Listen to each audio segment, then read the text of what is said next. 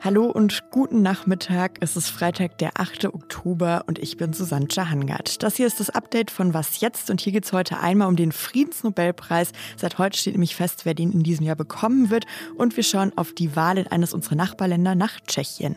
Der Redaktionsschluss für diesen Podcast ist 16 Uhr. Medizin, Physik, Chemie und Literatur wurden im Laufe dieser Woche schon bekannt gegeben. Heute jetzt hat das norwegische Nobelkomitee verkündet, wer den Friedensnobelpreis bekommt. In diesem Jahr geht er an zwei JournalistInnen, das hat mich natürlich ganz besonders gefreut, an Maria Ressa von den Philippinen und an Dmitri Muratov aus Russland. Die Vorsitzende des Komitees, Berit Reis-Andersen, sagte, sie bekommen den Preis für ihre Bemühungen um die Wahrung der Meinungsfreiheit, die eine Voraussetzung für Demokratie und Dauer dauerhaften Frieden sei. Die Philippinerin Maria Ressa ist Chefredakteurin des Online-Nachrichtenportals The Rappler und als scharfe Kritikerin des philippinischen Präsidenten Rodrigo Duterte bekannt. Im vergangenen Jahr war sie in einem Verleumdungsprozess zu einer Freiheitsstrafe verurteilt worden, ging aber in Berufung und ist auf Kaution seither frei. Der Russe Dmitri Muratov ist Chefredakteur der regierungskritischen Zeitung Novaya Gazeta.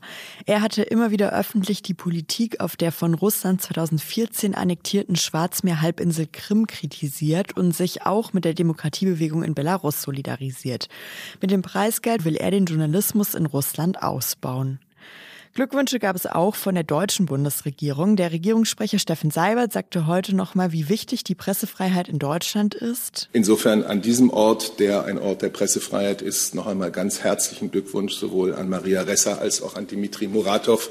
Und äh, möge dieser Preis nicht nur für Sie eine Ermutigung sein, sondern für alle, die sich wo auch immer auf dieser Welt äh, für die Pressefreiheit, für die Freiheit, seine Meinung zu äußern in Schrift und Bild einsetzen. Am Todestag von Alfred Nobel, am 10. Dezember, werden die Preise verliehen. Der Friedensnobelpreis wird als einziger nicht in Stockholm, sondern in Oslo übergeben. Vielleicht haben Sie ja heute Morgen schon was jetzt gehört. Da hieß es nämlich auch schon in unseren Nachrichten, dass Armin Laschet gestern Abend Konsequenz nach der Bundestagswahl angekündigt hat. Er sprach von einer personellen Neuaufstellung der Partei. Ich habe deshalb unserem Kollegen Ferdinand Otto geschrieben. Ferdinand ist der Unionsexperte von Zeit Online und ich habe ihn gefragt, was das jetzt genau bedeutet. Also was Armin Laschet damit so genau gemeint haben könnte, da muss man leider raten. Er hat ja selber nicht gesagt, ich trete jetzt zurück. Laschet hat aber davon gesprochen, dass die Erneuerung Erneuerung verschiedene Posten betreffen soll, den Vorsitzenden, das Präsidium und den Vorstand.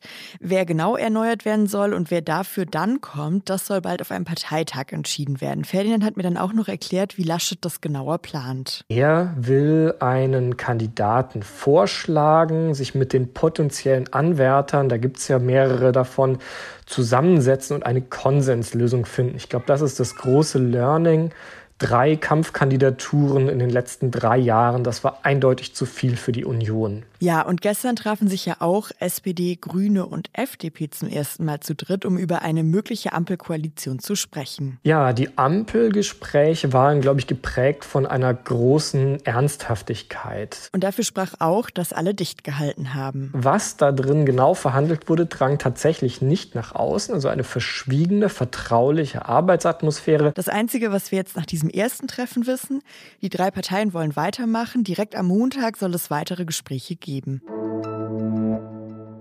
Fast zwei Wochen ist die Bundestagswahl bei uns her. In einem unserer Nachbarländer wird jetzt heute und morgen das neue Parlament gewählt, und zwar in Tschechien. Martin Nejeskleba ist Redakteur bei der Zeit im Osten und beobachtet diese Wahl. Und jetzt ist er hier bei mir am Telefon. Hi Martin. Hallo. Martin, seit vier Jahren ist Andrej Babiš der Ministerpräsident von Tschechien. Der Wahlkampf Endspurt lief für ihn jetzt aber ziemlich schlecht. Vor wenigen Tagen haben verschiedene Medien die Pandora Papers veröffentlicht. Das ist ein internationales Rechercheprojekt, das Fälle von Steuerbetrug recherchiert hat. Und eine der Hauptrollen spielt dabei eben Andrej Babiš, der tschechische Ministerpräsident.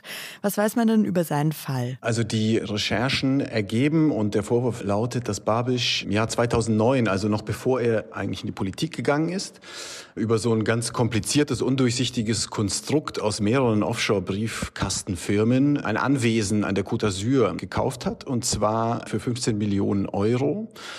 Der Vorwurf lautet jetzt, dass er damit versucht hat, Steuern zu hinterziehen in seinem Heimatland beziehungsweise in Frankreich. Und ja, ehemalige Ermittler und Experten zu Steuervermeidungsthemen, die sich dieses Konstrukt auch angeguckt haben, haben den Kollegen dieses Rechercheverbundes gesagt, dass das Konstrukt, das er gewählt hat, dass das ja, typische Warnsignale aufweist, die so aussehen, als hätte er damit vielleicht Geld waschen wollen. Also man kann nicht nachweisen, woher dieses Geld stammt, dass er sich da selber hin und her überwiesen hat und dann selber geliehen hat.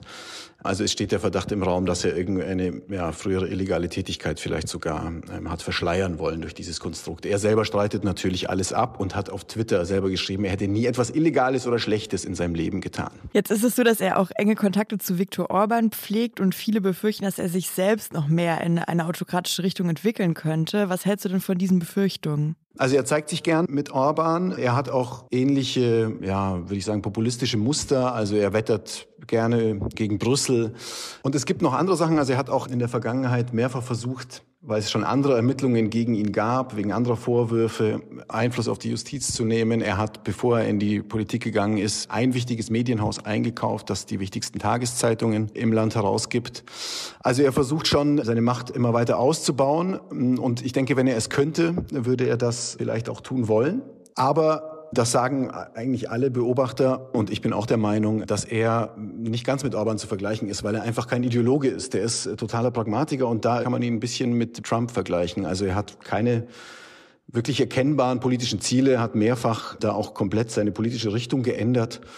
Und ihm geht es darum, diese Wahlen zu gewinnen. Und es ist ihm im Grunde egal, mit welchen Mitteln. Jetzt hast du gerade schon gesagt, es geht ihm darum, die Wahlen zu gewinnen. Glaubst du denn, dass er es schaffen wird? Ich weiß es natürlich nicht. Wenn man sich die Umfragen anguckt, dann führt er, und zwar klar, aber es ist natürlich die Frage, was jetzt diese letzten äh, Skandale bewirken.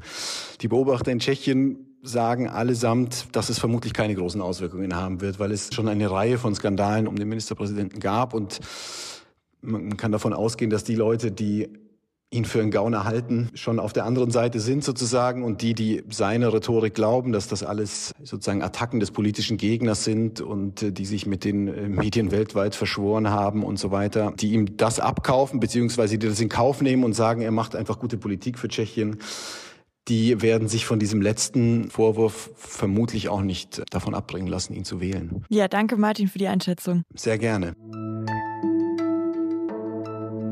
Was noch? So klingt Verkehr in Mumbai in Indien.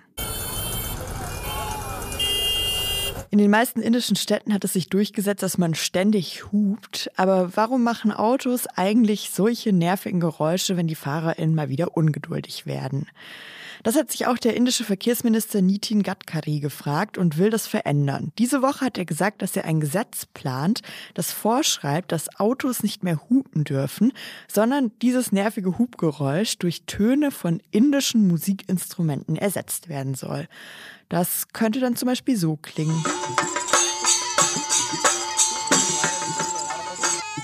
Und auch auf das Sirenengeheul von Krankenwegen steht der indische Verkehrsminister offenbar nicht. Er denke darüber nach, auch die zu ersetzen, hat er diese Woche gesagt. Er habe auch schon eine Melodie im Kopf von einem Radiosender, die gut dafür passen würde. Und das war's mit dem Update für heute Nachmittag und überhaupt mit Was jetzt für diese Woche. Sollten Sie am Wochenende Podcast in Zug bekommen, dann kann ich Ihnen die neue Folge vom Politikteil empfehlen. Die ist diese Woche so schön betitelt, dass ich einfach nur den Titel vorlese. Sobald feststeht, dass die Ampel kommt, wird es in der CDU wild. Also viel Spaß mit der wilden CDU. Unsere Mailadresse ist wasjetzt.zeit.de. Ich bin Susanne Hangard und ich wünsche Ihnen jetzt ein schönes Wochenende. Tschüss! Nein, ich äh, will mich in ein paar Stunden auf äh, nach Dresden machen. Da ist das Konsulat der Tschechischen Republik und da kann ich auch äh, meine Stimme, meine Stimme abgeben. Das werde ich dann tun. Ja.